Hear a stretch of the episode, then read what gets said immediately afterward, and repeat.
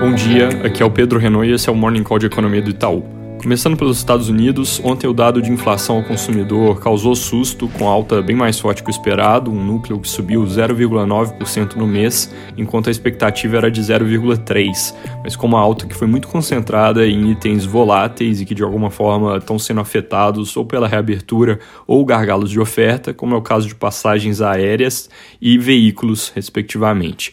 Com esse choque, a inflação acelerou de 1,6% para 3% no ano contra ano, mas a leitura mais consensual e certamente a que o Fed vai dar para essa história é de que são ruídos normais do pós-pandemia, não é algo que indica de fato uma economia pegando fogo e dessa forma não muda muito as perspectivas de manutenção da política monetária como está por mais um tempo.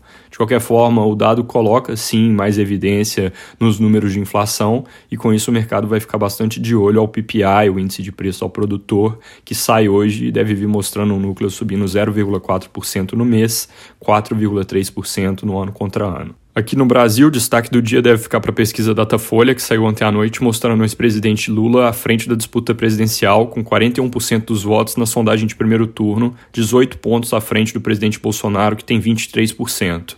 Entre outros nomes pesquisados, Ciro Gomes e Sérgio Moro têm 7%, Luciano Huck 6% e João Dória 4%. Nas simulações de segundo turno, o presidente Bolsonaro perde para Lula e Ciro e empata com João Dória. Lula também venceria Sérgio Moro e João Dória. Essas foram as combinações que até o momento foram apresentadas. Importante comentar, essa foi a primeira pesquisa da Datafolha depois da restauração dos direitos políticos do ex-presidente Lula e diferente da maioria das pesquisas recentes, ela foi presencial. Isso é algo que pode resultar em uma diferença de viés com relação às pesquisas telefônicas por uma série de fatores, principalmente renda. Como o cenário ainda está muito em aberto em termos de candidaturas, historicamente o mercado dá pouco peso a pesquisas que são feitas mais de um ano antes das eleições. No entanto, obviamente, daqui para frente a atenção dedicada ao assunto só cresce e com dois extremos já mais definidos, as reações a esses números podem acabar vindo antes. Fora isso, o noticiário político meio vazio, só vale comentar que a CCJ da Câmara pode votar hoje a admissibilidade da reforma administrativa, mas os jornais reportam que a oposição se articula para barrar essa votação. Passando hoje, em tese, o projeto vai para a comissão especial da Câmara, que é onde costuma se ter a fase mais longa e turbulenta dos debates. Sobre o julgamento do STF sobre exclusão do ICMS da base de cálculo do PIS/COFINS, discussão que foi adiada por duas semanas seguidas, agora teve um primeiro passo com o voto da ministra Carmen Lúcia para que o governo só tenha que devolver os valores que foram arrecadados com o ICMS dentro da base a partir de 2017. Isso é algo que é visto como uma solução meio termo, porque diminui significativamente o impacto que essa revisão poderia ter nas contas públicas. Ela votou primeiro porque é a relatora do caso, hoje ao longo do dia os outros ministros ministros devem votar também.